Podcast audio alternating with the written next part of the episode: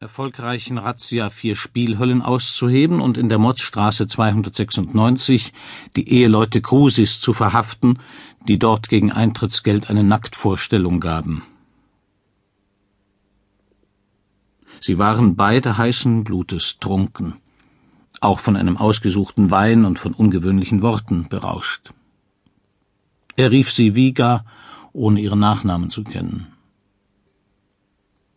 Aber spät morgens, als der Schlaf sie doch übermannte, betrachtete Gustav lange und nahe die Falten in Vigas Gesicht und das Tal zwischen ihren Brüsten und stand behutsam auf, um nackt und glücklich durch das Zimmer zu wandern. Er liebte den geheimnisvollen Modergeruch, der aus Gasthofkommoden strömt. Er las sieben Haarnadeln auf, die sich zwischen die Sofapolster verkriechen wollten, und Viga war wieder erwacht, denn sie sagte, wenn wir jetzt stürben, dann würde kein Mensch uns hier suchen.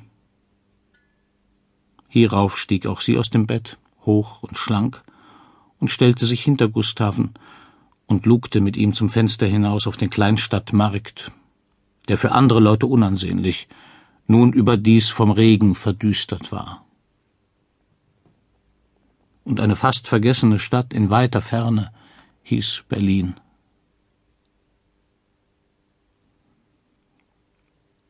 Zwei. Eintreffe zwei Uhr nachts leerter Bahnhof Henkelchen. Selbstverständlich holen wir sie ab. Du, Gustav, wirst ihre Koffer tragen. Solche Provinzler fallen immer Kerlen in die Hände. Was für Kerle? Alberne Frage. Schwindlern. Kerle, die das Gepäck abnehmen und damit verschwinden oder die Fremden in ein nahes, anständiges Hotel bringen wollen und sie dann per Auto meilenweit in eine Kaschemme verschleppen, wo der Chauffeur mit unter einer Decke spielt und ihnen noch 50 Mark abknöpft, ehe sie im Schlafe ausgeraubt und erwürgt werden. Man liest es doch täglich. Die Leute an der Haltestelle messen einander mit kalt kalkulierenden Blicken, wie internationale Ringkämpfer am Start und wartend präparieren sie Tricks, die man noch soeben durchgehen lässt. Warten vergiftet. Eine rumpelnde Bahn nach der anderen wächst heran, schrumpft davon. Die 46, 107, nochmals die 107, zum Donnerwetter dreimal hintereinander die 107. Dann die richtige. Spitz strömt das Häuflein nervöser in das Perrontor, wie Wasser in eine Gosse, siebt sich durch die Aussteigenden hinein, klemmt sich, presst. Frau Purmann, von würdelosen Paketen umpuffert, rudert im dicksten Strudel mit Gesten einer Ertrinkenden, aber genau betrachtet offensiv. Sie schimpft. Anfangs weinerlich, weil unbestimmt, allgemein über Empörendes, Unerhörtes, dann aber superior scharf über eine ungesicherte Hutnadel. Schimpft jedoch nur halblaut, denn Gustav hinter ihr wäre imstande zu kichern. Der Schaffner flucht rückwärts. Zurückbleibende knurren oder bellen dem überfüllten Wagen nach.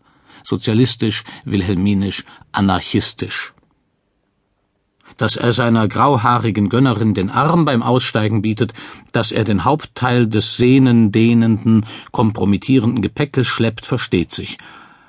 Aber seine Grimasse faltet sich zunehmend ärgerlich, gleich einem Wurstzipfel. Und er keucht ihr hinterdrein durchs Gedränge, wie in einer Polonaise um Säulen herum, Schall und Rauch, die alles zermalmen wollenden Autos tuten ohrenbetäubend und verpuffen ranzigen Buttergestank. Dabei haben die Chauffeure rote, rüde, vergnügte Gesichter. Frivol, unangreifbar, schadenfroh springt der Straßenschlamm ohne Unterschied alle Beine an. Dass um diese Stunde vor der Passage ein Spalier von Zeitungsweibern betet, Abendzeitung, Amdeitun, Maria, Benedeit, Amt, Eid, sowas entgeht Elfchen. Sie rennt vorwärts, streckenweise in einer Art hinkenden Galopps nicht mehr Dame, kaum noch Mensch, schneidet eine Diagonale durch die Kurse der Fahrzeuge und Fußgänger, durch witzige Zänkereien, wunde Melodien, groteske Ansprachen von Händlern und Bettlern. Kopfschüttelnd